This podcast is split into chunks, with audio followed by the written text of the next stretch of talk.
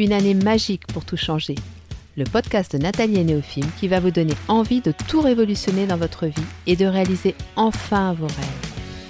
Notre mission Vous donner un maximum de pistes pour vous permettre d'oser vous lancer dans l'aventure et franchir les étapes une à une dans la joie et la bonne humeur.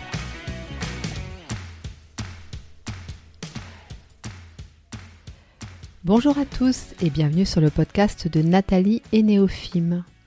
Pour ce dernier interview de l'été, il me tenait vraiment à cœur de vous présenter Grégoire qui a complètement changé de vie. Et pourtant, ce n'était pas du tout un choix au départ. Grégoire a 36 ans, il est marié et a trois adorables filles. Il est originaire du Congo, mais il a dû fuir son pays précipitamment une nuit du mois de janvier 2018 laissant derrière lui toute sa famille. Son parcours est absolument incroyable. Il mêle destin, audace, foi, courage et résilience. Nos chemins se sont croisés en novembre 2018. Il ne nous a pas dévoilé tout de suite son parcours, et vous allez vite comprendre pourquoi. Mais peu à peu, il nous a raconté son histoire, et je suis touchée qu'il ait accepté de la partager avec vous aujourd'hui, car c'est encore douloureux pour lui de revenir sur ce chapitre de sa vie qui a été une véritable épreuve. D'autant plus qu'aujourd'hui, il doit encore faire face à des difficultés qui ne sont pas des moindres. Cet épisode est un peu plus long que les précédents, mais comment raconter une telle histoire en quelques minutes? C'est impossible, et vous m'en auriez voulu si je lui avais demandé de survoler certaines parties de son récit. Grégoire en latin se traduit par vigilant ou bien qui veille, et en grec par l'éveillé.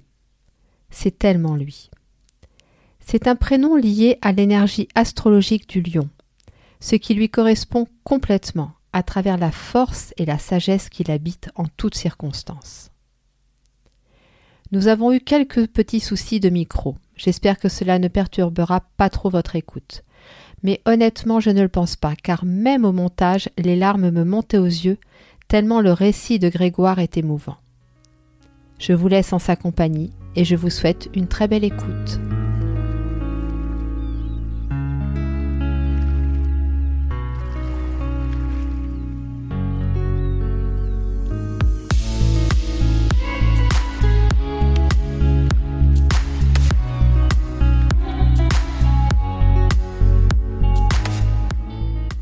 Alors je te remercie beaucoup d'avoir accepté mon invitation pour ce dernier interview de l'été.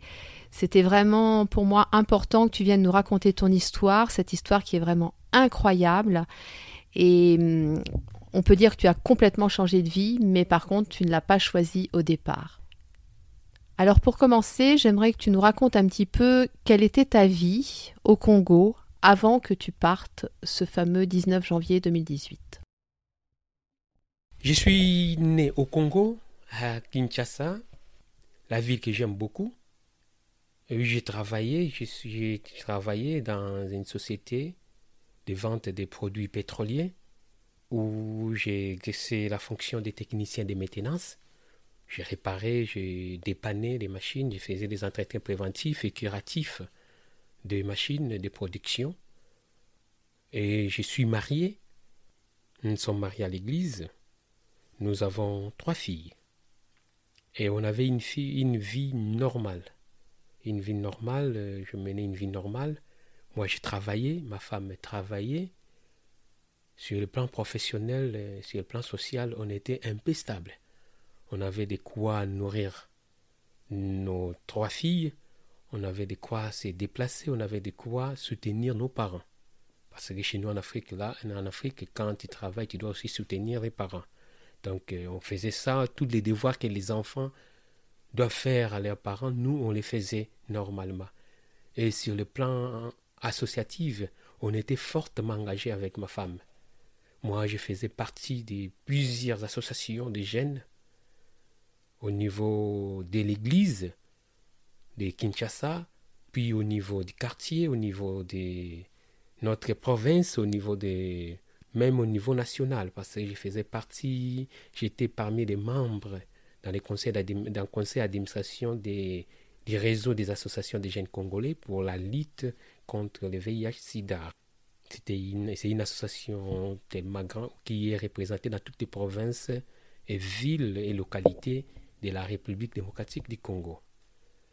Et mon influence euh, au niveau des jeunes, surtout dans les milliers, dans la pastorale des jeunes au niveau de l'Église, a fait que je puisse gagner du terrain, je puisse gagner la confiance de nos prêtres, de notre diocèse.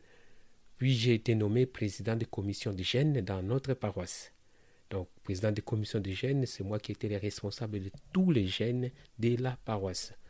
J'occupais la gestion de tous les groupes, j'organisais des choses pour des jeunes, pour l'enseignement de jeunes.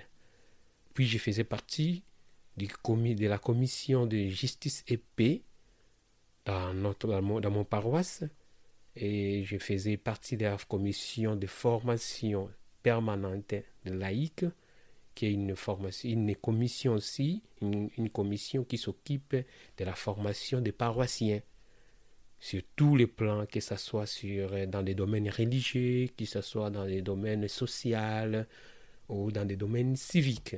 Donc euh, c'est la démocratie, on donnait des formations sans problème dans nos quartiers, dans nos paroisses, dans des différents groupes.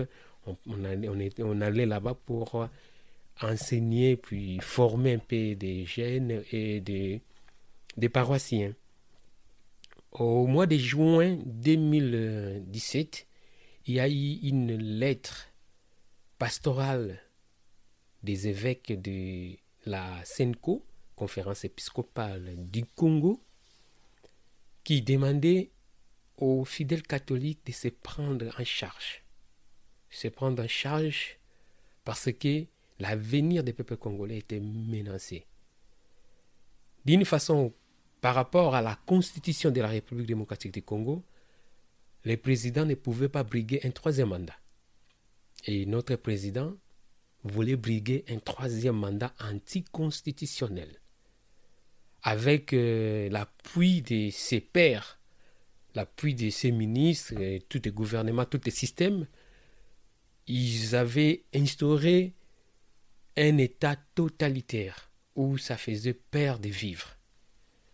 Et l'Église, comme les troisième voie, l'église qui est au milieu du village, l'église qui est comme le prophète, il doit annoncer, dénoncer ce qui est mal.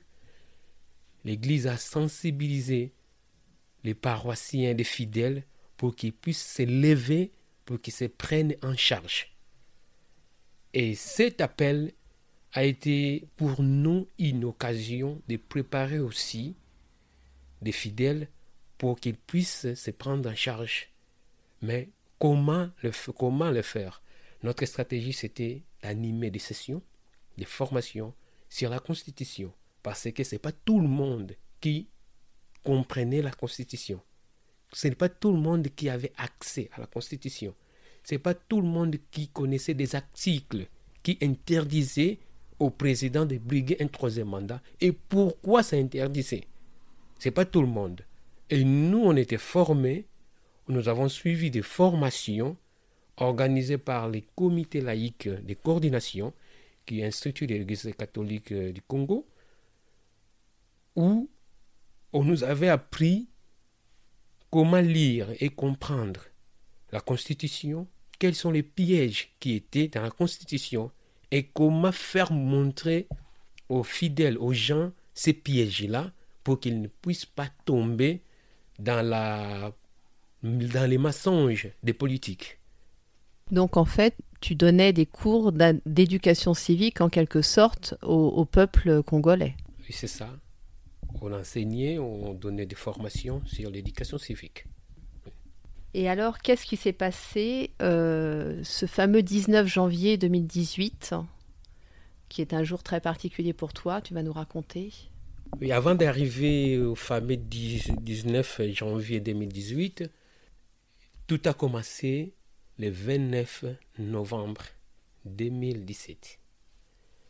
Le 29 novembre 2017, dans ma paroisse, nous avons, nous avons pu organiser une grande session de formation pour sensibiliser les gens sur la Constitution beaucoup plus sur l'article qui interdisait notre président à ne pas briguer un troisième mandat. Parce que les gens ne comprenaient même pas.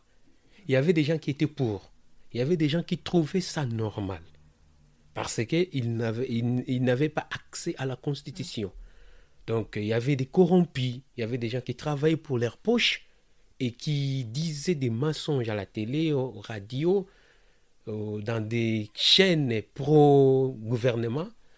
Donc ils disaient des mensonges et nous, on était obligés d'expliquer ça au clair à nos mamans, nos papas qui n'ont pas accès à l'Internet et qui n'ont pas allé à l'école et qui ne comprennent pas, mais qui vont aller voter. Mm. Donc du coup, on devait leur expliquer pourquoi c'est là, pourquoi l'Église dit non, pourquoi la société civile dit non, pourquoi les ONG réclament que cela ne, peut, ne, peuvent pas se faire.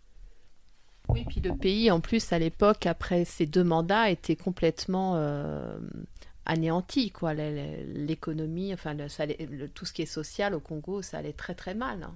Le pays était dans les chaos total. Dans les chaos total, il y a eu la souffrance. Il y a eu la souffrance. Les taux de chômage étaient tellement élevés. Les taux de, scolarisation étaient tellement élevés. Il y avait une souffrance généralisée. Mm. Une souffrance généralisée les gens souffraient vraiment, où il y a eu même euh, l'inversion des valeurs. Ça a créé l'inversion des valeurs au niveau de la jeunesse.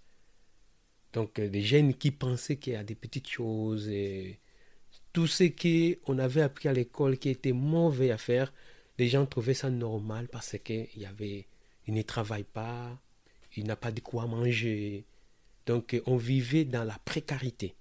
Des familles vivaient dans, la, dans, une, dans une, précarité impossible. Hmm. Et nous, comme acteurs de gêne, on était là pour dire non, hmm. pour expliquer aux gens que cela ne peut pas continuer. Comment se fait-il Nous avons pu vivre avec ce gouvernement pendant 14 ans. On va encore lui donner encore la chance, pendant 18 ans plutôt. Hmm. Pendant 18 ans. On va encore lui donner la chance pour faire encore 23 ans. 23 ans de souffrance. Non, c'était trop, c'est trop. Est-ce qu'au Congo, un mandat dure 8 ans, c'est ça? Non, au Congo, un mandat dure 5 ans. Oui. Un, mandat dure 5 ans. Mais les gouvernements qui étaient en place, euh, il y a eu la mort, de, il y a eu l'assassinat de Mouzé Laurent Désiré Kabila, puis son fils avait pris le pouvoir, donc il y a eu une période de transition. À part la période de transition, puis en 2006, nous avons commencé les premières élections présidentielles, puis après cinq ans, en 2011, on avait fait encore une autre élection. Mm. Donc normalement, on devait faire encore une autre élection en 2017. Mm.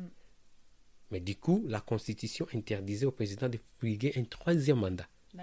Mais lui, il voulait tout simplement parce que c'est lui qui était l'homme fort de Kinshasa, l'homme fort du Congo. Il voulait tout simplement briguer un troisième mandat. Aussi longtemps, le peuple coupissait toujours dans la misère. Hmm. Donc, euh, on avait dit non. Nous avons suivi les recommandations de nos pères de l'Église pour dire non.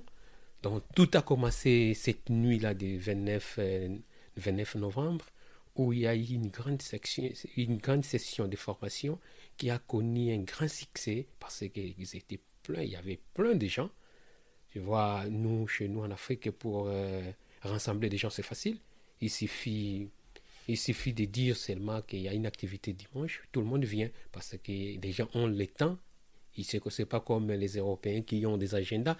Là-bas, il suffit d'annoncer quelque chose et les gens viennent sans problème. Et l'église était tellement pleine. Et ce jour-là, c'est moi qui étais le modérateur.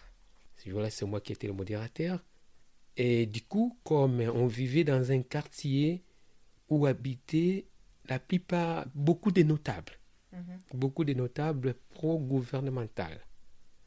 Puis, du coup, les quartiers, pendant même la session, juste vers la fin, les quartiers étaient bouclés.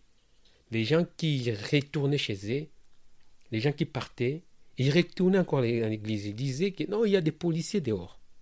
Il y a des policiers. il y a des policiers, mais pourquoi? Directement, nous avons compris par rapport à tout ce qui s'est passé, parce qu'on vivait dans la peur de ne rien dire. On ne peut pas parler mal du gouvernement. On ne peut pas parler mal des politiques. On ne peut pas parler mal du président, du premier ministre ou des ministres ou de l'inspecteur général de la police ou des colonels, des généraux. On ne peut pas parler mal d'eux. On vivait dans la. La, la population était tellement terrorisée parce qu'on avait un régime qui était totalitaire. Donc du coup, les quartiers étaient bouclés. Il y avait des contrôles, des faux contrôles des papiers, contrôle des téléphones portables pour voir des images qui contenaient les téléphones. Puis c'était une scène un peu, qui a traumatisé beaucoup de gens. Mais les gens ont sorti quand même. Puis, du coup, mon curé m'a conseillé, il m'a dit non, tu pars pas. Tu pars pas. On connaissait déjà les systèmes, on savait déjà les systèmes. Puis je suis resté à l'église. Je suis resté à l'église, j'ai appelé ma femme. Maintenant, je suis resté à l'église parce que on voit comme s'il y a quelque chose de louche qui se passe dehors. Ah, du coup, on est resté. La nuit, vers 2 euh, heures du matin, moi je suis resté, il y avait une chambre à côté du sacristie là. Mhm. Je suis resté, j'ai passé la nuit là-bas. Vers 2 euh, heures du matin, il y a eu des hommes armés qui sont entrés dans l'église, au presbytère. Des hommes armés qui ont saccagé les presbytères, ils ont pris les tirés de la paroisse avec son vicaire. Euh, ils, les ont tapés à mort, à mort, à mort. Ils ont pris les effets qui étaient qu'ils possédaient, des téléphones, des ordinateurs, l'argent qui était dans l'argent des quêtes. Hein. L'argent des quêtes, c'est que les gens qui étaient sur la table, ils ont pris l'argent, ils les ont menacés pour dire euh, l'activité qu'ils avaient organisée qui leur, leur avait donné l'autorisation pour leur menacer s'ils travaillaient pour le compte de qui, si notre évêque, les cardinals, étaient au courant. Donc, euh, ils les ont posé plein de questions. Puis à la fin, ils ont demandé le l'orateur. L'orateur. Et ils savaient que j'étais là parce qu'ils ont contrôlé, donc ils n'ont pas, pas vu. Puis, par force, par peur, parce que leur vie leur vie était en danger, ils sont venus me chercher. Ils sont venus me chercher. Puis je suis sorti. J'étais en kilote là. On m'a tapé d'une façon, on m'a tabassé d'une façon impossible. Puis on m'a amené dans un jeep 4x4, une intruseur. On m'a amené dans un endroit où je ne connaissais même pas. Un endroit inconnu, dans une maison. Maison, il y avait une maison d'étage, mais nous on était on était en rez-de-chaussée.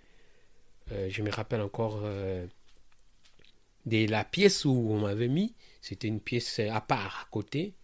Donc c'était comme si, comme si une, une sorte de la pièce des gardiens. Là où les gardiens restent parce que chez nous souvent des gens ont des, il y a des équipes de gardiennage. Mm. Il y a des, des, gardes du corps, la plupart des gens ont des gardes du corps, des services de sécurité, des sentinelles, des choses comme ça. Donc, euh, du coup, je suis resté là-bas, puis j'ai été interrogé pour savoir euh, qui nous avait donné l'autorisation d'organiser ce type de manifestation, qui nous avait, qui, qui avait financé l'action qu'on avait menée, si on travaillait pour les comptes de qui, quelles étaient nos motivations. Donc, euh, c'était pas mal de questions et c'était grave, c'était grave.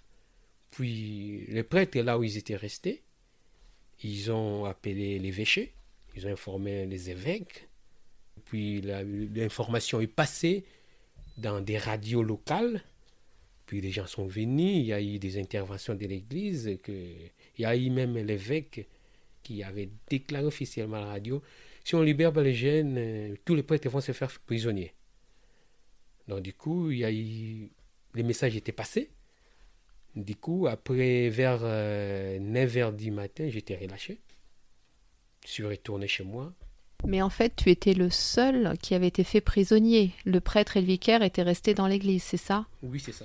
Mais vous avez été, par contre, euh, torturés tous les trois. Et ils étaient torturés plus que moi. Ah oui.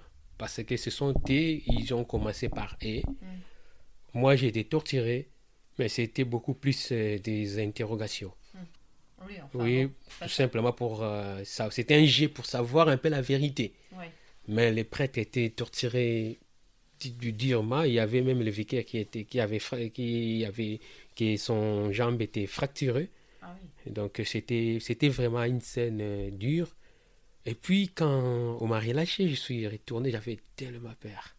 J'ai eu peur de retourner chez moi. J'ai eu peur de retourner chez moi parce qu'on on pouvait aussi me prendre encore. J'étais traumatisé.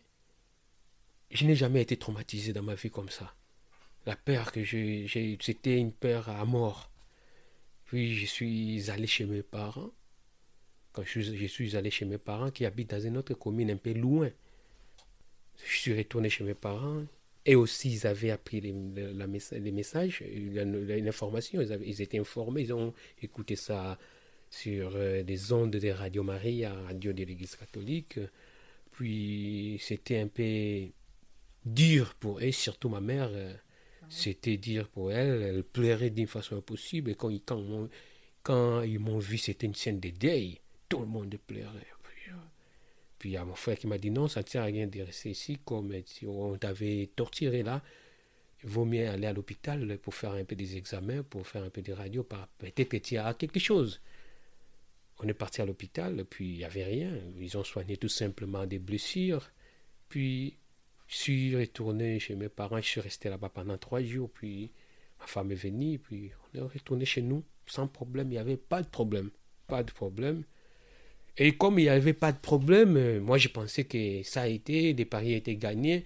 Et j'ai gagné encore la force. Parce que j'ai reçu des messages de soutien impossibles. Il y a eu des gens qui m'appelaient pour me dire que non, on va tiens bon, on va aller, on va aller. Donc, euh, ces messages de soutien que j'ai reçus, ça m'a rendu encore plus fort. Puis, il y a eu le 31 décembre, où il y a eu une marche que l'Église catholique avait organisé une, marche pacifique, mais qui était terminée par un bain de sang. terminée par un bain de sang où on s'est fait encore prisonnier pour une deuxième fois. Mais là, je n'étais pas seul. Là, on était une centaine. On était une centaine. On s'est fait prisonnier, puis on nous a amenés dans la commissariat de Kinshasa. Et là, nous sommes restés toute la journée toute la journée. Puis vers euh, les soirs, on nous a libéré. Nous a, il y a eu contrôle des papiers, enregistrement, des noms sur une liste, euh, puis des PV. Il y a eu des PV qui se sont faits. Puis on nous a relâchés. Nous sommes rentrés à la maison sans problème. Du coup, une semaine après, là, nous sommes déjà au mois de janvier 2018. Une semaine après, j'ai reçu une, convocation de la police que je devais aller me, présenter à la police. Je me suis dit, non. Par rapport à tout ce qui s'est passé, souvent à Kinshasa, quand on t'envoie comme ça, tu vas là-bas, tu restes. si, tu te, si tu te présentes à la police, tu restes. Mm. Non, je me suis dit avec ma femme, non, non, non, je ne veux pas, je veux pas. J'ai appelé les curés de mon paroisse, je lui parlais, elle a dit non, non, non, ne va pas. Parce qu'on savait que si je vais là-bas, je vais rester. Par rapport à tout ce qui s'est passé pendant les deux mois, je n'avais pas de chance. Donc, euh, c'était les services des renseignements, ils avaient des questions à me poser. Mais j'ai dit non, non, non, je ne veux pas. Je ne veux pas me faire euh, prisonnier. Puis, après trois jours, il y a eu encore une deuxième. Après trois jours, il y a eu une troisième convocation. Là, ça devait, je dis, je ne pars, je n'irai pas.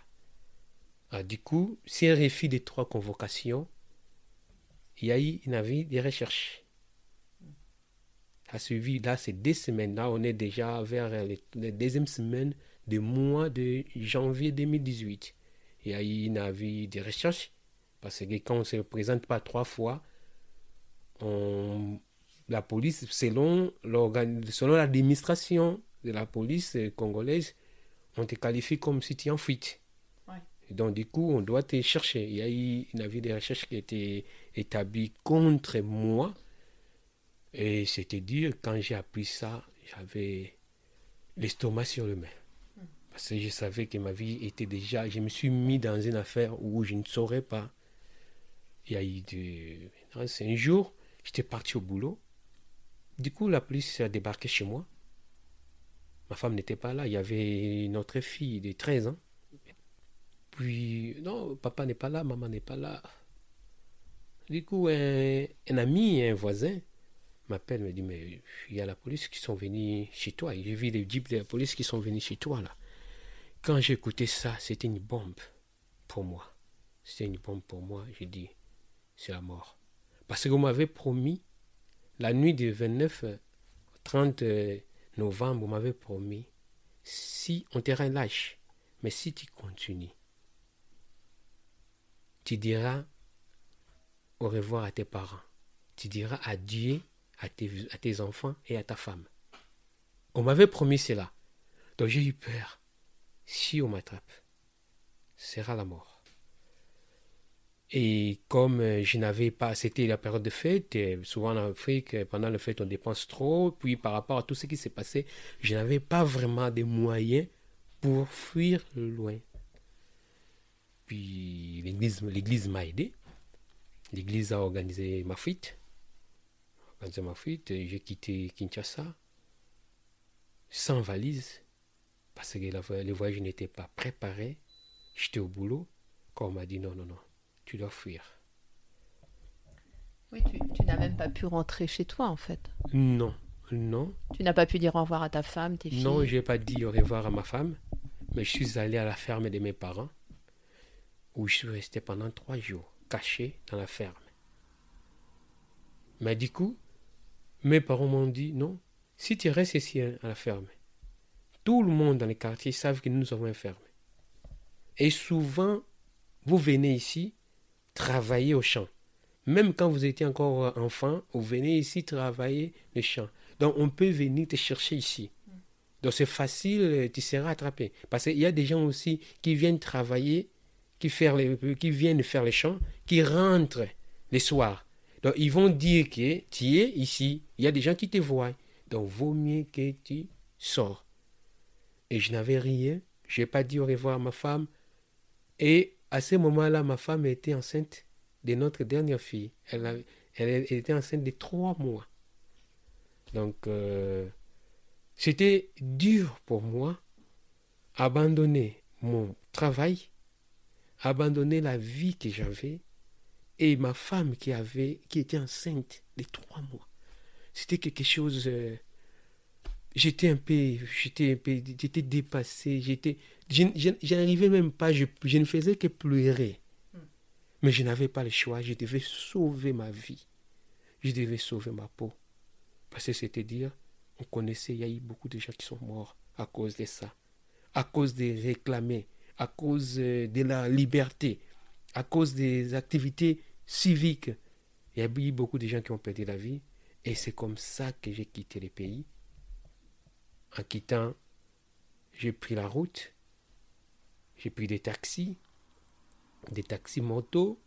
Je suis allé juste à la, à la village, jusqu'au village natal de ma mère, vers le Congo central, une province euh, du sud. Et là, j'ai trouvé mon oncle. J'ai dit l'oncle, je dois quitter le pays au plus vite. Nous avons pris des motos avec mon oncle. Mon oncle m'a conduit jusqu'à la frontière, vers l'Angola. Vers l'Angola, un pays frontalier. Arrivé en Angola, il y a eu déjà une communication qui s'est faite avec une religieuse qui était de l'autre côté en Angola. Ils m'ont pris, puis j'étais parti dans une famille.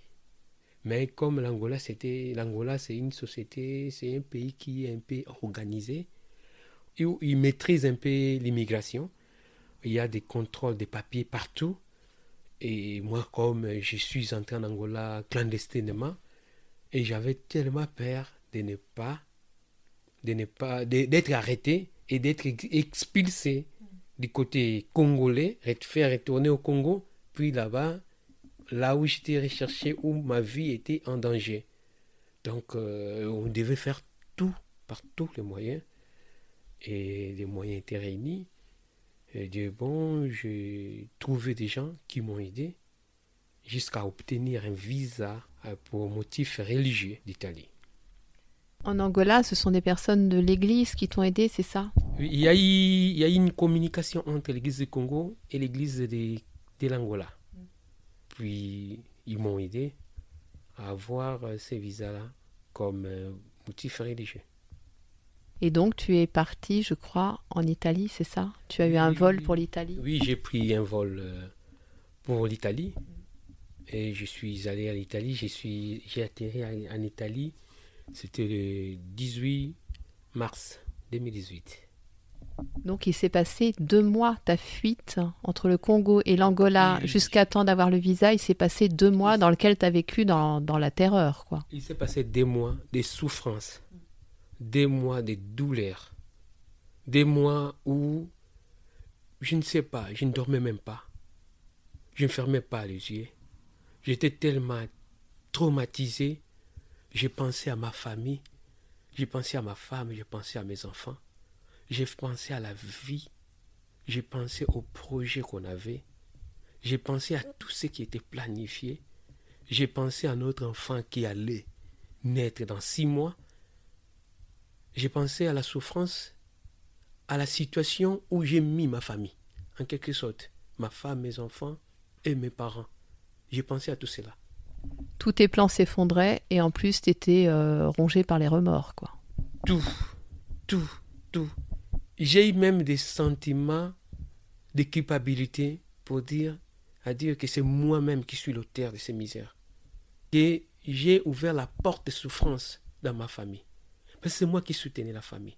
J'ai travaillé pour ma famille. Je luttais nuit et jour pour ma famille. C'est vrai, ma femme travaillait. Mais au Congo, une enseignante ne gagne pratiquement rien. Oui, puis comme tu nous l'as dit, c'est toi aussi qui étais responsable de subvenir aux besoins de tes parents. Tu subvenais pas qu'aux besoins de ton couple et de ta famille euh, directe avec ta femme, mais aussi à tes parents. Donc du coup, là, il y avait plus de revenus qui arrivaient pour tes parents. Oui, c'est ça. Et c'était dire.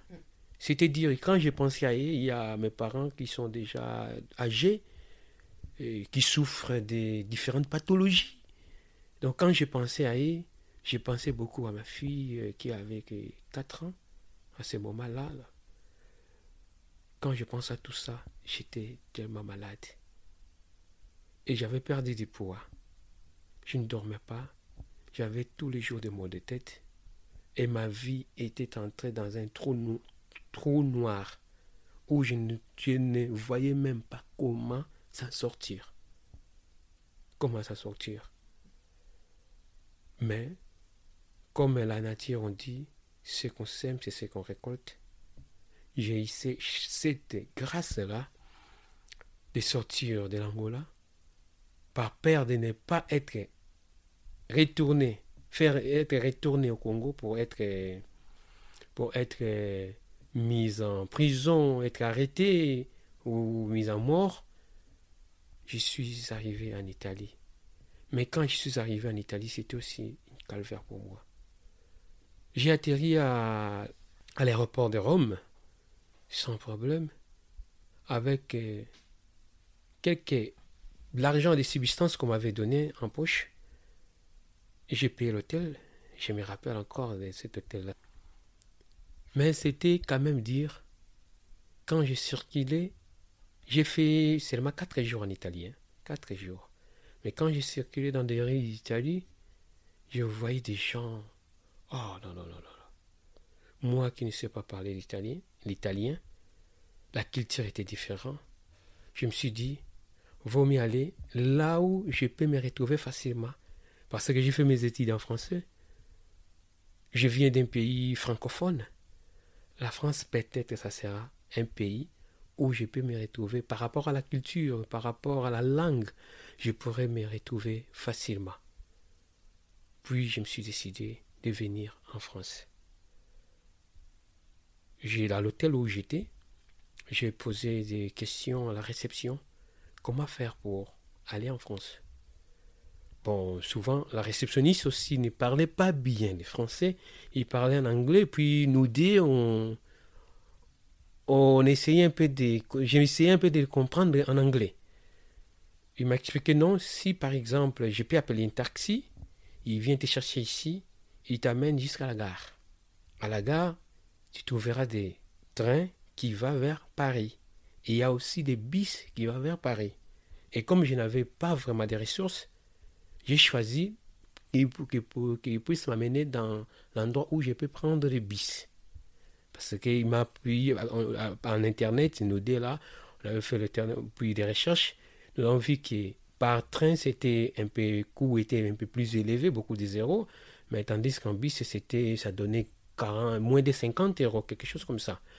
Donc, du coup, j'ai choisi, puis il a appelé le taxi. J'ai quitté, j'ai quitté Rome le 24 mars. Je suis allé, j'ai pris le bis, des, des 8 bis, des 8 bis.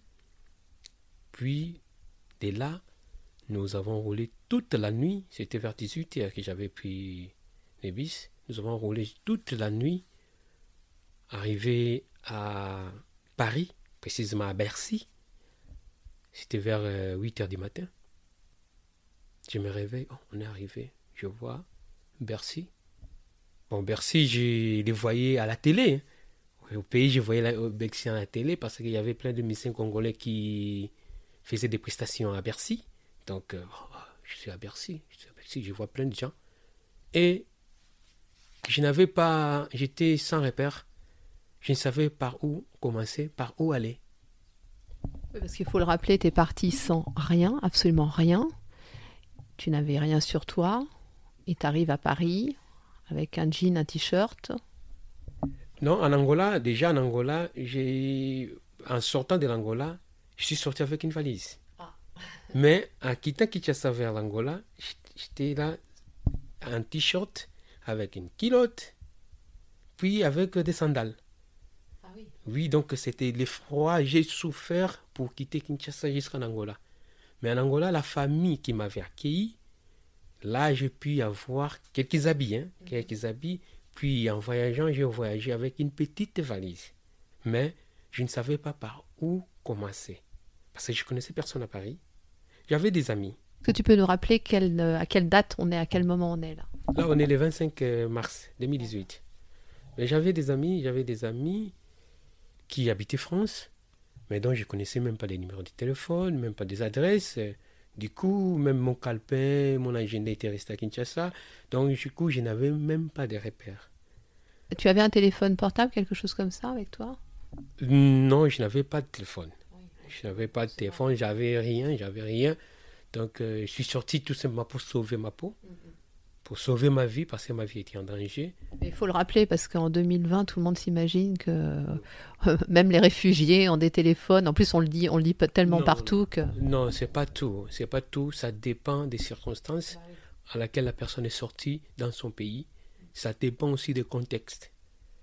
Quelqu'un qui avait une vie saine, quelqu'un qui vivait. Il y a des fois aujourd'hui, quand j'ai fait les Google photos pour retrouver mes photos anciennes, il y a des fois je pleure parce que je regarde la vie que j'avais. Sincèrement, je pleure. Par rapport à la vie que je menais l'année 2018 ici en France. Il y a des fois, je pleure. Il y a des larmes aux yeux. Quelqu'un qui avait déjà une vie stable, qui menait déjà, qui, avait, qui voyait déjà de la, lumière. Donc, euh, c'est un peu ça, c'était dur. Et puis, pour revenir, j'étais à Bercy. Et j'ai commencé à déambuler. Il y a un café là à côté de Bercy. Je pense que j'ai pris même, euh, j'ai pris, j'ai acheté six, six tasses de café là-bas. Parce que je ne savais pas où commencer, pas où aller. Je ne faisais que sortir et entrer. Dans l'espoir de trouver quelqu'un que je connais ou quelqu'un qui peut sentir, qui peut m'aider. Je parle français, mais à chaque fois, j'ai essayé un peu de faire arrêter les gens. Les gens partaient. Les gens pensaient comme si je demande de l'aide, comme je suis un mendiant. Les gens pensaient comme ça. Parce que sincèrement, je, n'étais pas, je n'étais pas vraiment chic. Hein? Euh, le manteau que j'ai porté, je me rappelle, j'ai dit à ma femme que je l'ai mis, euh, mis au, musée. C'est mon manteau, mon premier manteau là. C'était pas vraiment quelque chose de chic. Donc euh, les gens pensaient comme si je suis un clochard sans abri, donc euh, qui demandent de l'aide. Et les gens passaient. C'était la souffrance pour moi. Quand je voyais ça, c'est comme si il y avait une blessure à moi qui s'ouvrait encore. Et c'est-à-dire, il y a des fois j'avais des larmes aux yeux, mais je faisais, que je faisais par tout le mois que les gens ne sentent pas je suis en train de pleurer. Et je suis resté là-bas. Avait ni part pour aller. Les soirs est venu, je suis resté toujours là. Puis j'ai passé ma première nuit à Bercy. C'est la gare de Bercy, gare des trains, station des trains.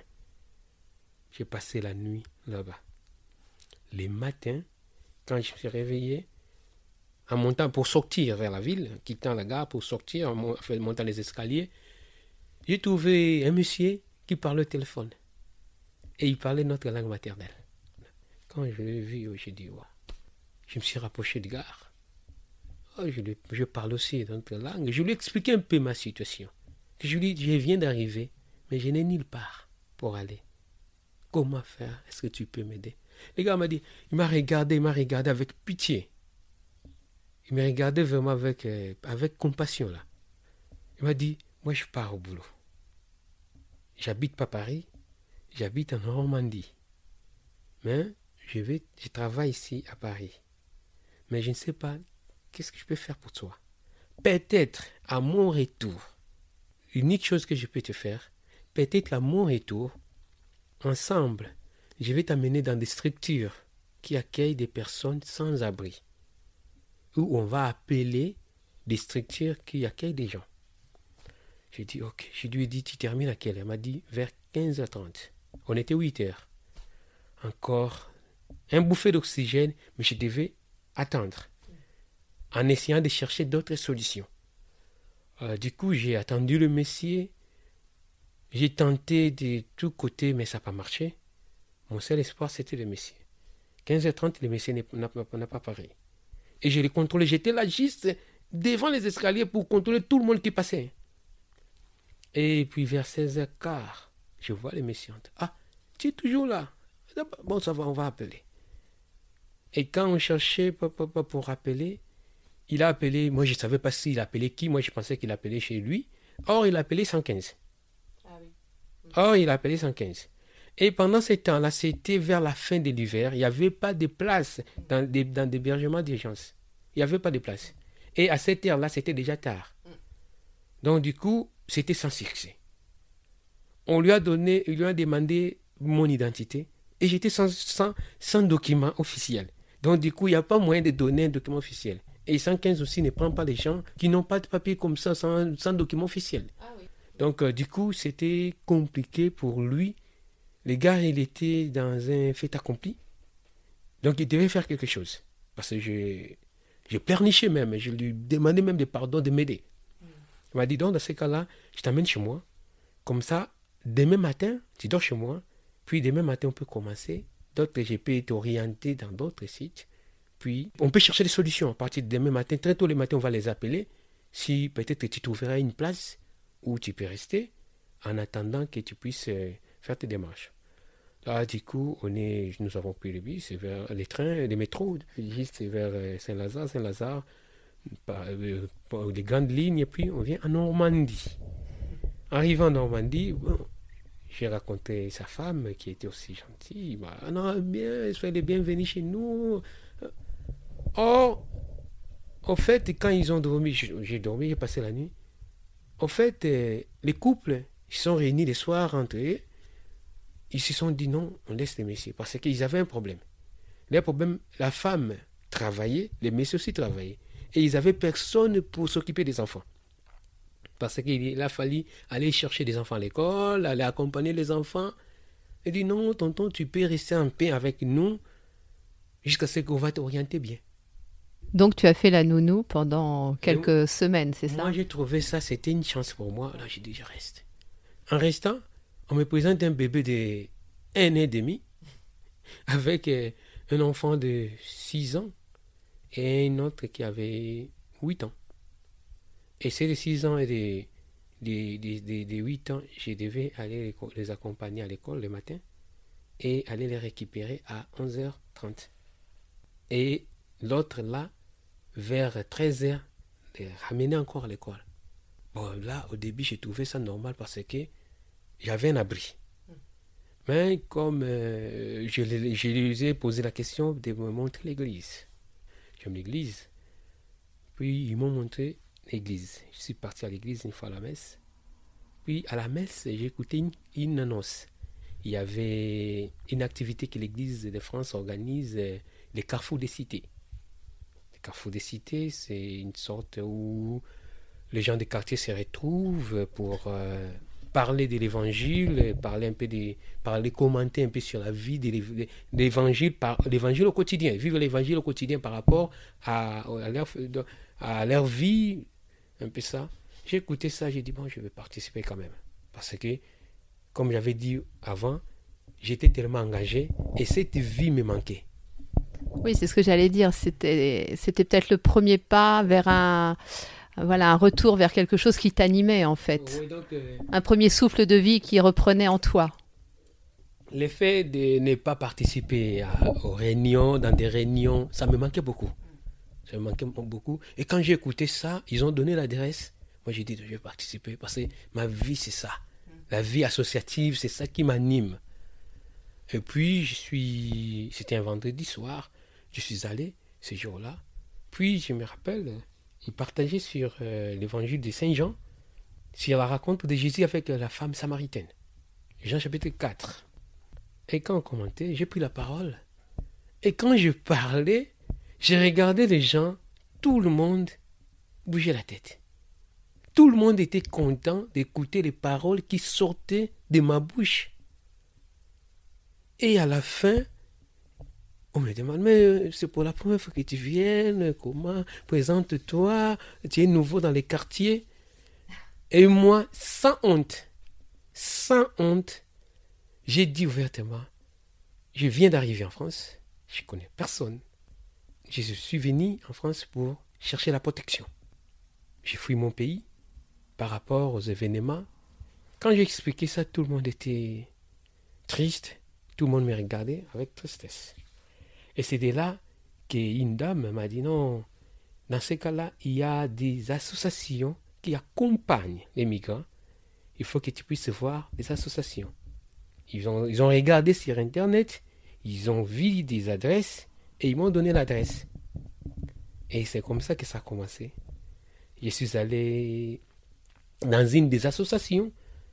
Euh, du coup, j'étais bien réussi. J'ai raconté mon histoire. Et ils m'ont conseillé comment faire. L'association m'a beaucoup aidé. Ils m'ont amené au France d'asile. Là, j'ai pris un rendez-vous à la préfecture de Rouen. Et du coup, les jours des rendez-vous, on est parti. Et de là, j'ai fait ma demande d'asile en France. Mais c'était pas facile. C'était pas facile parce que c'était encore. Moi, je croyais que ça allait être tout facile. Or, c'était le moment où le parcours des combattants commençait. Mm. Tout ce que j'avais vécu, c'est comme si c'était tout simplement un avant-goût. Mais quand je suis allé à la préfecture pour faire euh, ma demande, c'était grave. J'étais placé en procédure de Dublin. Procédure de Dublin, c'est-à-dire quoi? Les premiers pays entrés dans l'Union européenne, les premiers pays les pays qui t'avaient donné les visas, c'est lui qui sera le responsable de ton demande d'asile. Donc, comme moi, je suis entré par l'Italie, donc la France devait me, faire, devait me renvoyer auprès des autorités italiennes pour que je puisse faire ma demande d'asile. Et à ce moment-là, c'était au moment où la Ligue avait pris le pouvoir en Italie, avec le gouvernement des 5 étoiles, avec euh, la fameuse ministre de l'Intérieur, Matteo Salvini. Et c'était dire donc je me voyais me faire retourner. Or, c'est un procédure que les gens qui ont passé par là, ils comprennent, c'est un procédure très complexe. Et j'étais obligé de retourner là-bas, j'attendais mon jour. Donc tu es reparti en Italie? Non, non. C'était mon calvaire, mon calvaire, mon calvaire. Et du coup, dans la maison où j'étais, ça ne marchait pas parce que j'avais repris avec euh, des réunions. J'avais repris avec des réunions J'étais devenu des bénévoles dans une association au restaurant du cœur. Et il y avait des moments où je devais aller faire des bénévolats. Au même moment, je devais aller, aller récupérer les enfants à l'école. Et ça créait un conflit. Ça créait un conflit parce que moi, ma vie, ce sont des, des associations. Moi, je, vis, je vivais avec des associations. Oui, puis il fallait quand même que tu régularises ta situation aussi. Il y avait quand même ça à régler. Hein. C'était un peu ça. Puis ça créait des conflits. Et la famille qui m'avait accueilli ne voulait plus de moi. Et la France aussi ne voulait plus de moi. Donc, du coup, cela m'a rendu malade et je suis tombé malade. J'étais malade, malade. Et j'ai souffert d'une une thrombopénie sévère avec une baisse très très très considérable des plaquettes, avec des risques d'hémorragie interne à tout moment. C'était tellement grave.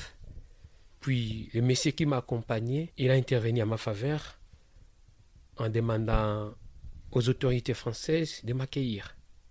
Et la demande des autorités, par le biais de notre préfet, préfet de notre euh, département, était favorable et je suis resté en France. Et de là, j'avais la, la, j'avais la possibilité de déposer, ma, de, de faire ma demande d'asile en France. Et on en a parlé d'ailleurs tous les deux, c'est incroyable. C'est comme si ton corps, en fait, t'avait sauvé au dernier moment de cette situation euh, inextricable. C'était quelque chose d'impossible. Parce que les médecins, les praticiens, les praticiens qui m'avaient consulté, qui m'avaient traité, parce que j'étais hospitalisé, les praticiens qui m'accompagnaient, il, a, il, il, devait voyager le même jour, il devait voyager pour la Suisse. Partir pour la Suisse, pour travailler là-bas. Il avait terminé sa mission.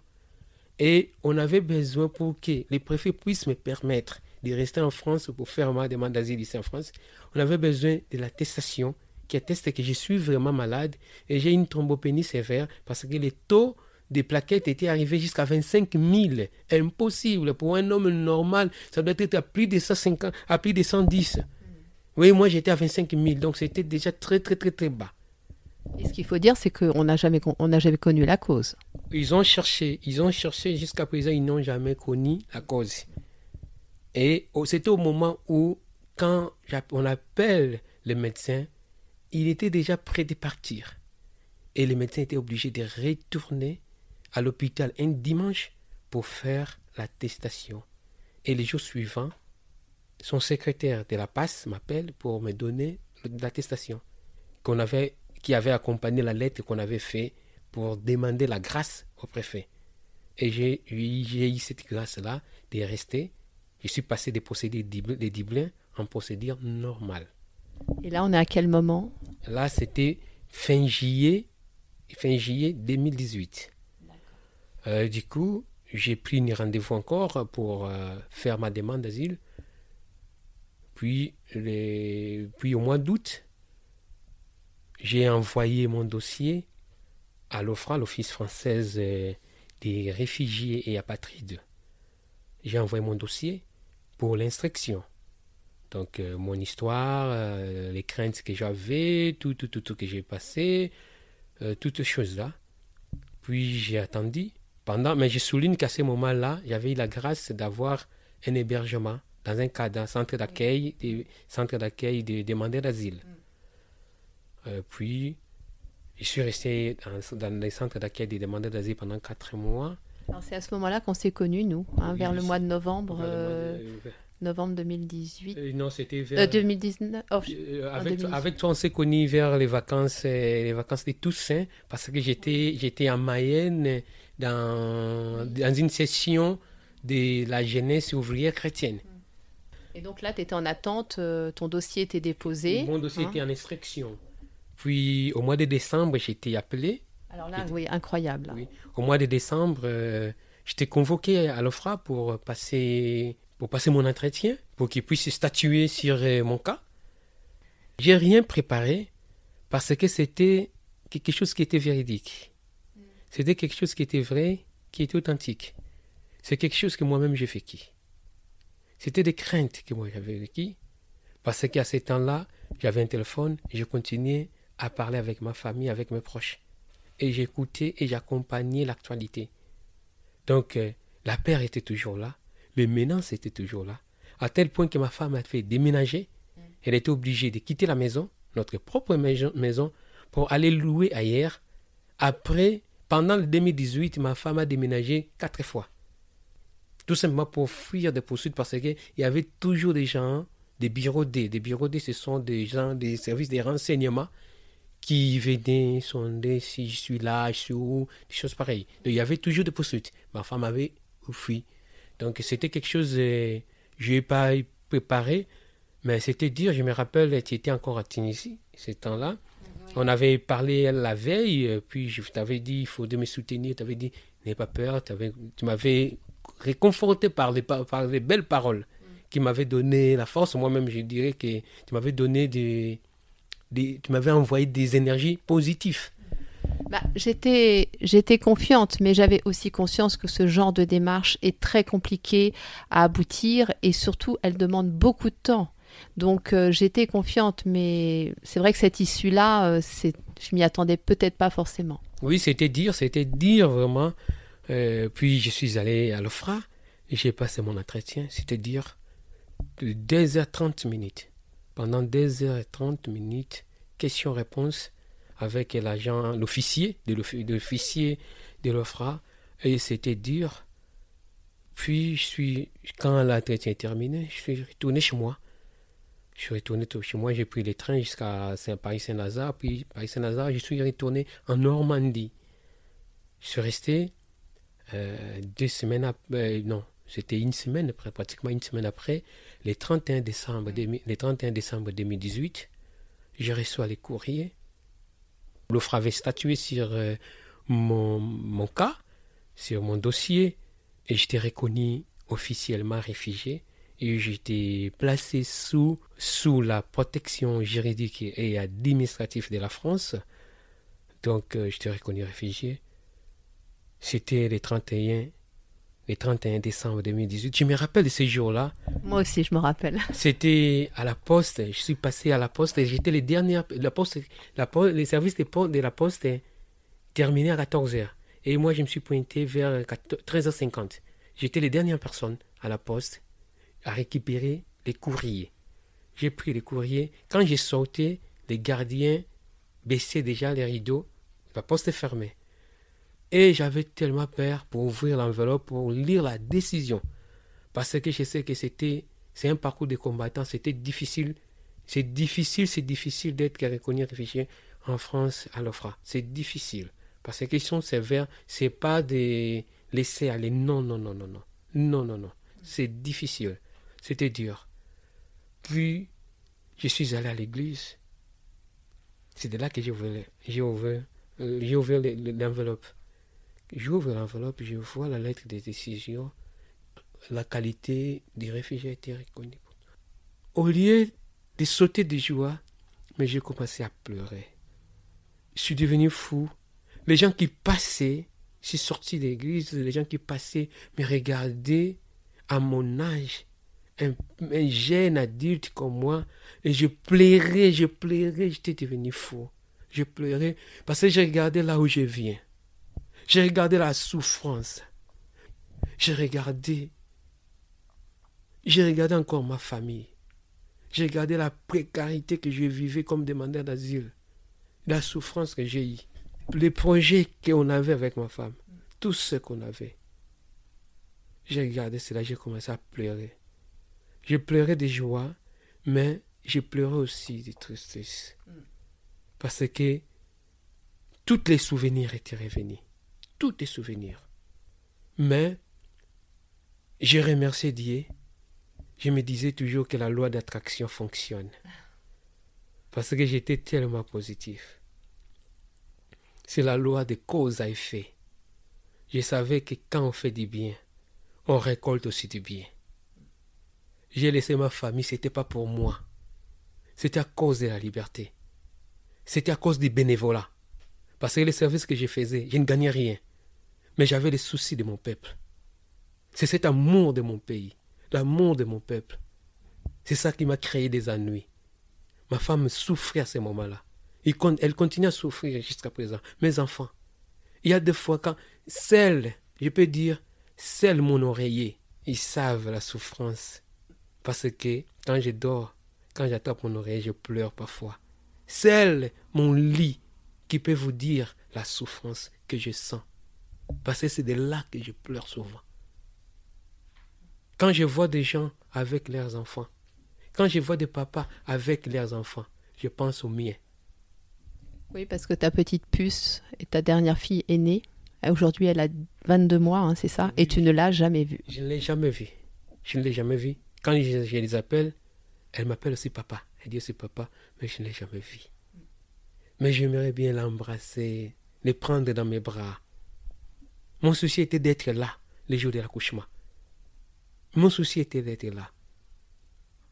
Donc euh, c'était, j'ai commencé à pleurer, mais j'étais aussi optimiste parce que je voyais, il y avait notre vie, une autre vie qui commençait, une nouvelle page qui commençait. Et surtout que c'était le 31 décembre. Donc c'était une année de souffrance. Tout a été commencé, la souffrance avait commencé au mois de décembre 2017. Mm. Et j'ai été reconnu réfugié le 31 décembre. J'ai été arrêté. Il y avait une similitude, une symétrie en quelque sorte qu'on peut dire dans des actes. J'ai été arrêté le 31, un, certain 31 décembre et j'ai été reconnu réfugié un certain 31 décembre. Arrêté le 31 décembre 2017 et libéré en quelque sorte le 31 décembre 2018. Oui, c'est ça. Mais maintenant, face à une vie à complètement reconstruire. Une vie à reconstruire.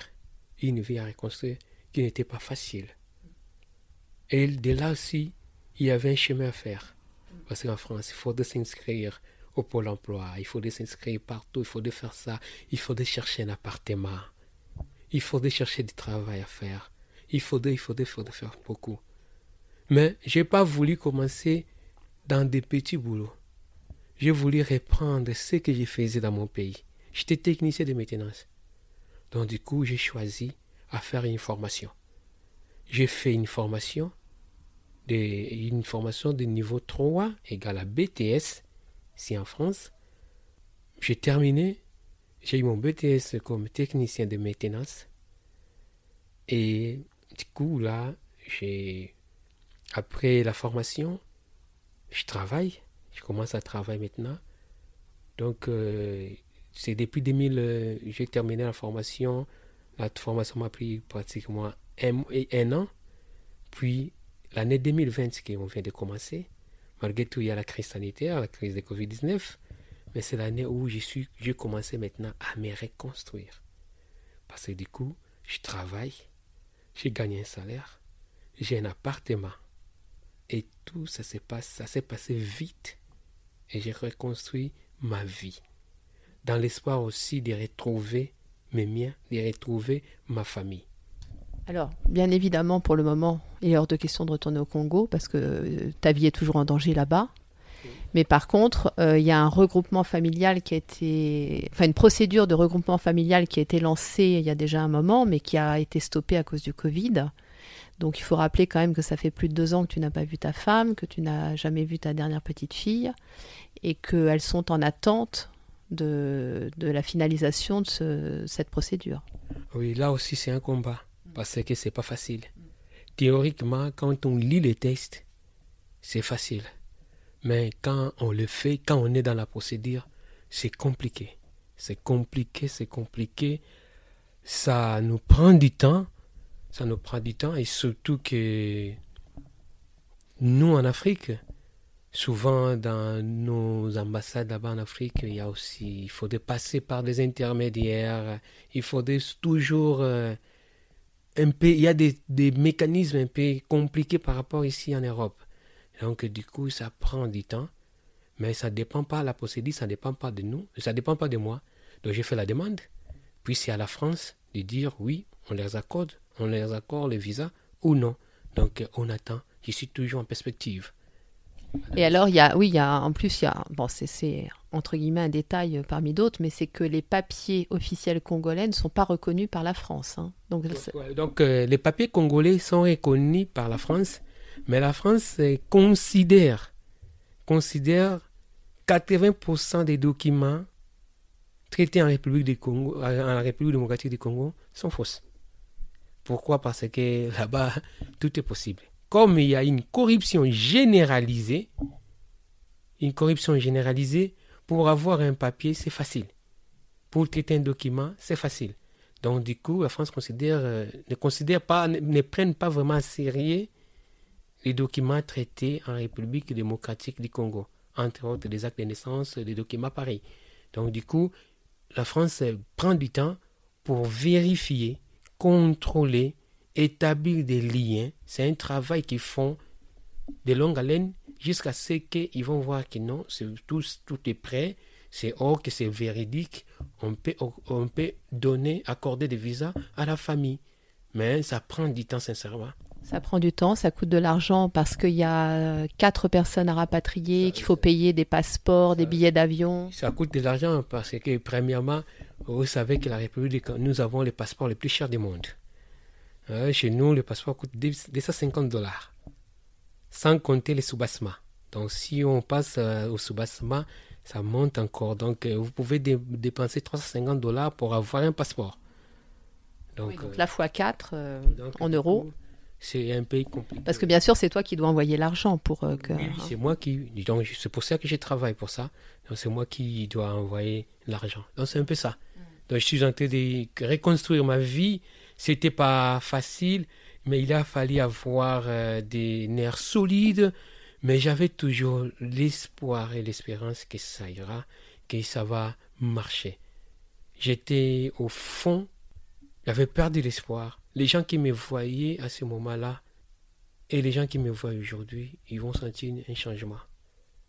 Même quand j'étais reconnu réfugié, j'allais en formation. Dans ma classe, je pense que j'étais parmi les étudiants les plus pauvres. Tout le monde avait des voitures. J'ai marché, j'ai marché pratiquement 40 minutes. L'hiver, l'été, même pendant sous la pluie, j'ai marché pour aller en formation. Mais c'était dur. C'est-à-dire, il y a eu des gens qui se manquaient de moi. Il y a eu des gens qui me traitaient, qui me traitaient des, que je suis venu, vous, vous venez tout simplement pour profiter des allos. Or, je ne suis pas venu pour profiter des allos. les fameuses allocations. Les hein. fameuses allocations. Pour, souvent, on dit comme ça.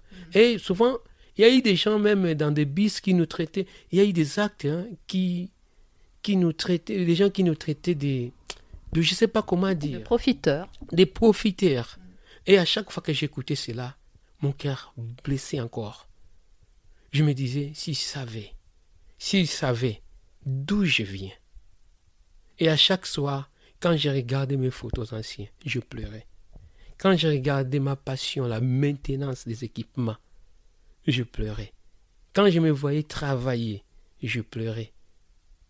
Je pleurais toujours je pleurais. Donc euh, c'était pas c'était pas facile Nathalie, tu vois, c'était compliqué, c'était c'est tous les jours que je pleurais, c'est tous les jours que je dormais difficilement, j'étais suivi par un psychologue. Euh, j'étais suivi par une, une dame une dame qui une, psychologue euh, qui m'accompagnait parce que ma tête là ne fonctionnait plus hein, parce que j'étais vraiment c'était des événements qui m'avaient tout tiré, brisé, tout, tout, tout. Mais aujourd'hui, je suis là, je tiens le coup avec euh, une grande force. Et alors, où est-ce que tu l'appuies, cette force? Bon, cette force-là, je l'ai pris, premièrement, il y a eu un procédure. Donc, je peux dire, j'ai trouvé des gens qui m'ont accompagné. Je me suis ouvert aux gens. Je me suis ouvert aux gens au lieu de rester fermé dans ma souffrance. Moi, ma souffrance, c'était comme, comment dirais-je, c'était comme euh, les rideaux d'une maison. Donc tout le monde voyait. Et je ne cachais pas que je souffre. Je me suis ouvert à beaucoup de personnes. Et j'ai trouvé des gens qui m'accompagnaient, des gens bien, comme toi Nathalie, comme ta famille, il y avait des camarades, il y avait des familles qui m'accompagnaient, qui m'invitaient dans des conférences. Ils ont découvert que j'aime beaucoup ce genre de choses. Ils m'invitaient dans des conférences. Il y avait des familles qui payaient des restos pour moi, qui m'amenaient dans des balades, dans des cinémas, des séances de cinéma, théâtre. Donc, euh, cette affection-là m'a donné aussi la force. J'avais perdu une famille, mais ici en France aussi, j'avais retrouvé une autre famille qui m'avait accueilli les gens qui m'environnaient, les gens qui étaient tout autour de moi, des Français. En plus, j'ai trouvé aussi cette force-là dans la méditation. À chaque fois que je méditais la vie, j'ai médité beaucoup plus la vie des gens qui y ont passé dans des adversités, des gens qui passaient dans des complications, dans des maladies graves, dans des situations horribles, mais qui se sont en sortis à la fin leur expérience, leur histoire, germait en moi une espérance en disant qu'un jour, moi aussi, je vais m'en sortir. Et la Bible aussi m'a réconforté, surtout dans le livre des Syracides, Syracides chapitre D, où le prédicateur dit, si tu sers le Seigneur, prépare-toi à l'épreuve. Comme l'or est éprouvé par le fait, c'est comme ça que les élis sont aussi éprouvés dans la fournaise de l'humiliation. Donc je voyais ça comme une épreuve qui va passer. Parce qu'il y avait la foi. Il y avait la foi. En gros, tout ça avait un sens, quoi. Et tu allais finir par comprendre ce sens. Oui, j'ai compris. Aujourd'hui, je comprends. Aujourd'hui, je comprends parce que ma vie a changé. Oui, ma vie a changé. Je travaille durement, mais ma vie a changé. Et j'aime le travail que je fais. Et je ne m'arrête pas là. Je commence une licence. Je commence une licence comme responsable de, de performance industrielle. Je vais le faire pendant, pendant un an à l'école des ingénieurs. Donc, euh, du coup, j'avance. Il y a une nouvelle page, une nouvelle vie qui commence en moi, un espoir qui naît, que j'entretiens aussi très bien. Donc, euh, c'est ça, ma vie future, ma vie des démons demain, mais je les prépare. Hmm. C'est tous les jours, parce que tout ça se prépare. Tout ça se prépare. Et c'est vrai que j'ai remarqué que tu as une faculté dans les choses difficiles que tu vis à toujours te dire euh, euh, qu'il y a quelque chose à apprendre, quoi. Il y, a toujours quelque chose à apprendre. Nathalie, je te dirais comme euh, un jour Jean-Paul Sartre s'exclamait en disant Ce qui importe, ce n'est pas ce qu'on a fait de l'homme, c'est ce qui fait de ce qu'on a fait de lui. C'est ça qui importe pour moi. On m'avait fait du mal. On m'avait fait du mal. Mais c'était une école. Une école. Aujourd'hui, je suis résilient. Il y a la souffrance, mais je ne regarde pas la souffrance. Même si c'est dire, je ne regarde pas la souffrance. Ça me sert, tout ce que j'ai passé là, ça me sert de balise pour avancer, pour aller de, de l'avant. Tout ce que j'ai enduré là, ça me donne de la force. Même si je pleure, je vous avais dit que je pleure, c'est mon oreiller qui peut vous dire comment je pleure. Mais quand je pleure, il y a des fois je dis non, ça va aller, ça va aller, ça va aller, je ne peux pas, ça va aller, ça va aller. Tout, ça va changer, tout va s'améliorer, tout ira bien. Mais c'est important de pleurer parce que ça permet d'évacuer les émotions aussi. C'est nécessaire dans tout ce que tu vis. Il y a, il y a eu plein de choses qui. Enfin, je veux dire, les émotions étaient très présentes dans tout ce que tu as traversé. Donc, c'est bien que tu pleures. Oui, quand je pleure, mais ce qui est le plus important, comme je vous, j'ai cité ici Jean-Paul Sartre, mais ce qui est le plus important, en pleurant, qu'est-ce que j'ai fait après? J'ai dit ça va aller. Tu te purifies en quelque sorte. Oui. Donc je pleure, mais je me réveille, je vais au salle de bain, je regarde le miroir, je commence à rigoler en disant ça va aller, calme-toi petit, ça va aller, calme-toi, ça va aller. C'est un peu ça. C'est un peu ça mon secret. Et alors, on va expliquer comment on s'est connus, parce que je suis sûre qu'il y en a qui vont être frustrés si on ne le dit pas. Euh, il y a donc un an, ça fait un an et demi qu'on se connaît, hein, je crois, c'est ça. Hein. donc la Toussaint 2018. Euh, moi, j'étais en plein travaux dans une maison euh, toute seule avec ma fille, donc je commençais à être très fatiguée. Et cet ami qui t'a donc aidé dans ta procédure, je le connaissais aussi, c'est un ami commun. Et je savais donc qu'il était en contact avec des jeunes qui euh, pouvaient euh, avoir besoin de, travailler un petit peu. Donc je l'ai appelé et je lui ai demandé de mettre en contact avec quelqu'un. Et c'est comme ça que tu es venu m'aider à finir ses travaux, à déménager, tout ça. Et on est toujours resté en contact. On a fait en sorte que tu ne te sentes jamais seul en fait. Voilà. moi je t'aide un peu comme un fils. Voilà, et comme te l'a dit euh, ma fille aussi, euh, tu fais partie de notre famille. Et ça, je crois que c'est important aussi euh, pour toi de sentir que tu as une famille d'accueil, mais tu n'en as pas qu'une. Hein. Tu as plein de familles en France qui, qui t'aiment comme un fils ou comme un frère. Ou... Ah oui, c'est ça. Donc, comme on dit, tout a été déjà fait. Mm. Les gens qu'on rencontre dans la vie, ils étaient déjà destinés. Pour qu'on puisse les rencontrer. Donc, qu'on dit, tel on est, tel est l'ami, qu'on a. Donc c'est quelque chose. Donc euh, d'avoir euh, ta famille et tes enfants, il y a, il y a quelques jours j'ai reçu la carte postale d'Eva de ta fille. Oui, parce qu'on est parti en vacances en Provence et on envoyait une carte postale. Ah oui, et puis quand on parlait, il y avait quelque chose qu'Eva avait dit qui m'avait marqué. Tu fais partie de notre famille. Vous savez, ce mot-là résonne nuit et jour dans ma vie. Tu fais partie de notre famille. Moi qui avais perdu une famille, j'ai perdu une famille. Ça fait combien de temps que je n'ai pas pu voir mon père? Et je ne sais pas quand est-ce que je vais le voir. Peut-être qu'elle va mourir sans que je la voie. C'est une malédiction pour nous les Africains. C'est une malédiction. Quand on des parents mères, tu dois être là. Quand ils sont à la vieillesse, tu dois les assister. Quand tu les fais pas, c'est une malédiction. C'est pour ça que je pleurais nuit et jour. Moi qui les faisais, croyant que en les faisant, je vais obtenir des bénédictions. Mes enfants aussi vont me faire, vont faire ça à moi. Mais tout était stoppé.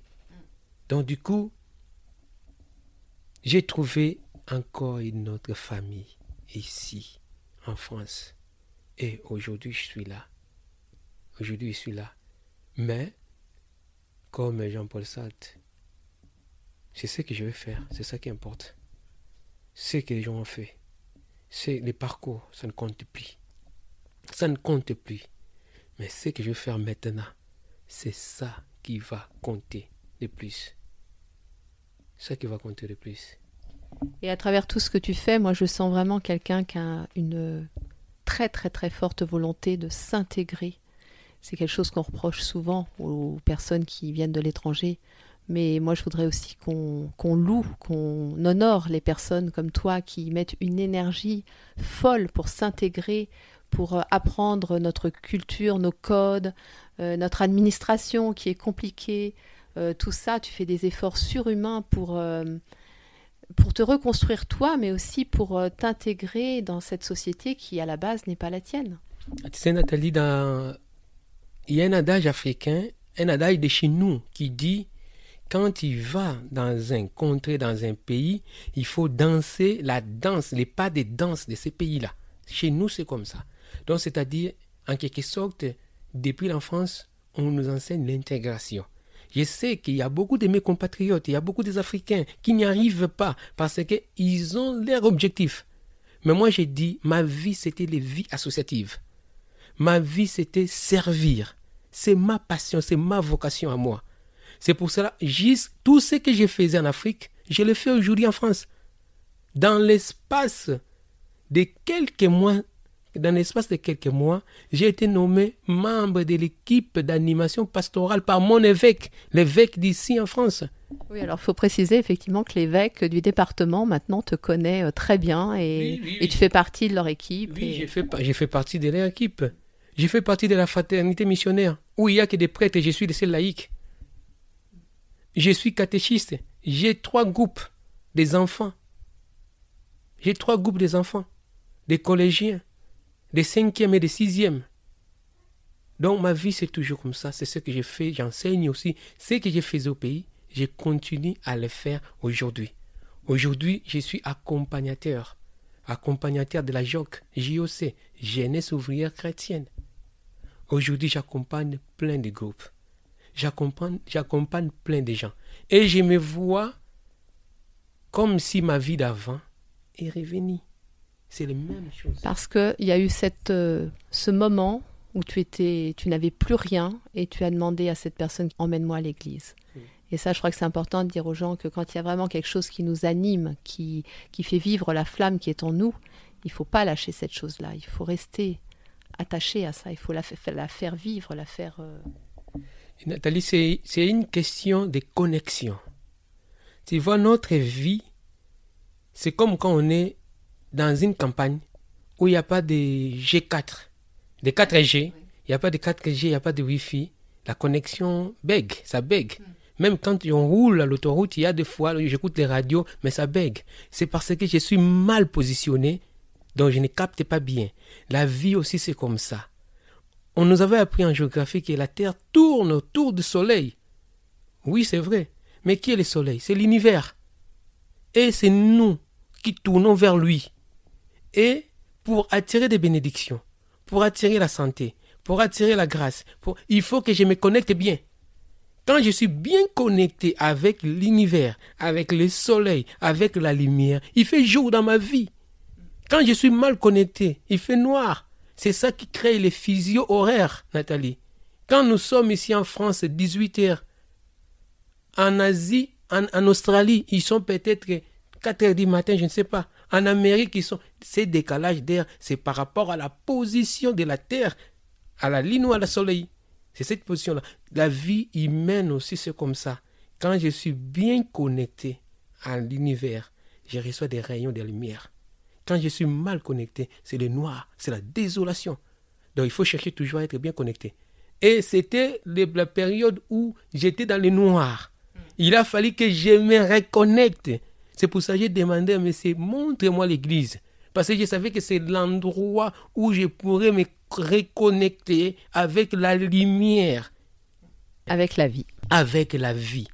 Et c'est de là que j'ai trouvé la vie, c'est de là que j'ai trouvé la lumière. Et on ne donne que ce qu'on a. Ce que moi j'ai pris, je le donne aussi aux autres. C'est pour cela que je continue mes activités, je continue d'encadrer les jeunes, je continue d'encadrer les adolescents ici en Normandie. Et d'ailleurs, tout à l'heure, je ne sais pas si les gens, euh, parmi toute la, la, densité, la richesse de ton histoire, ont fait attention au fait que tu étais à peine arrivé en France, que tu étais bénévole au Resto du Cœur. Ce n'est pas, pas seulement Restaurant du Cœur. J'étais bénévole aussi à une association à Vernon.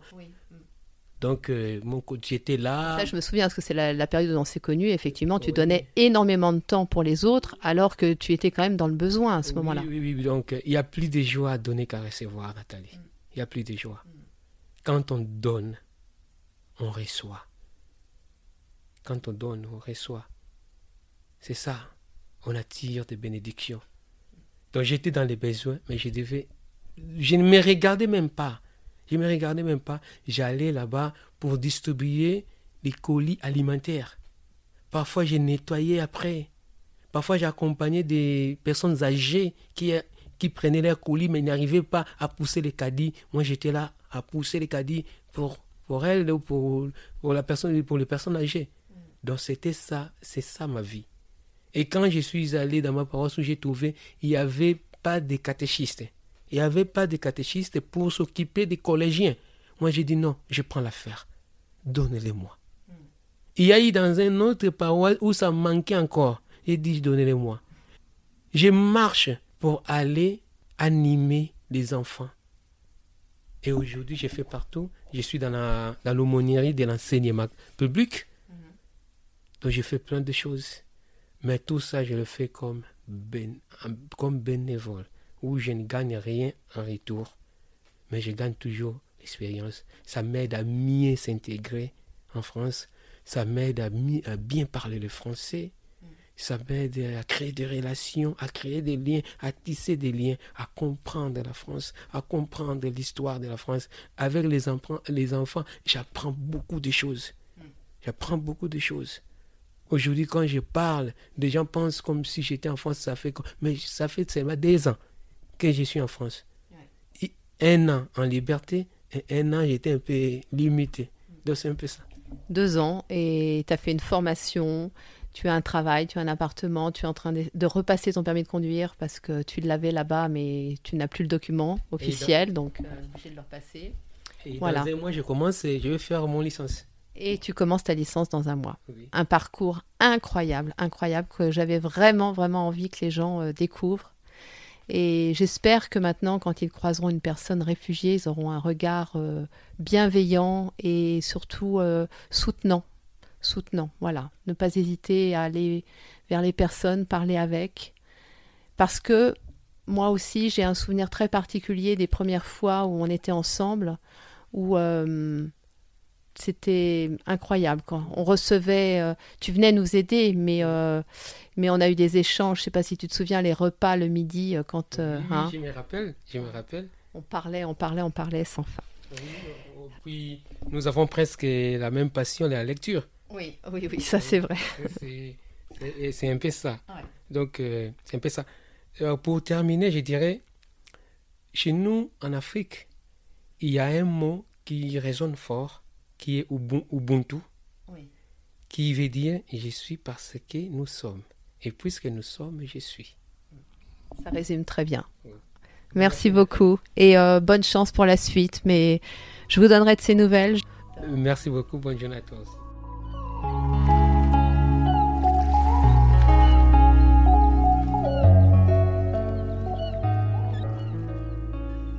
J'espère que vous avez passé un bon moment en compagnie de Grégoire et que son histoire a su vous toucher, mais aussi vous inspirer.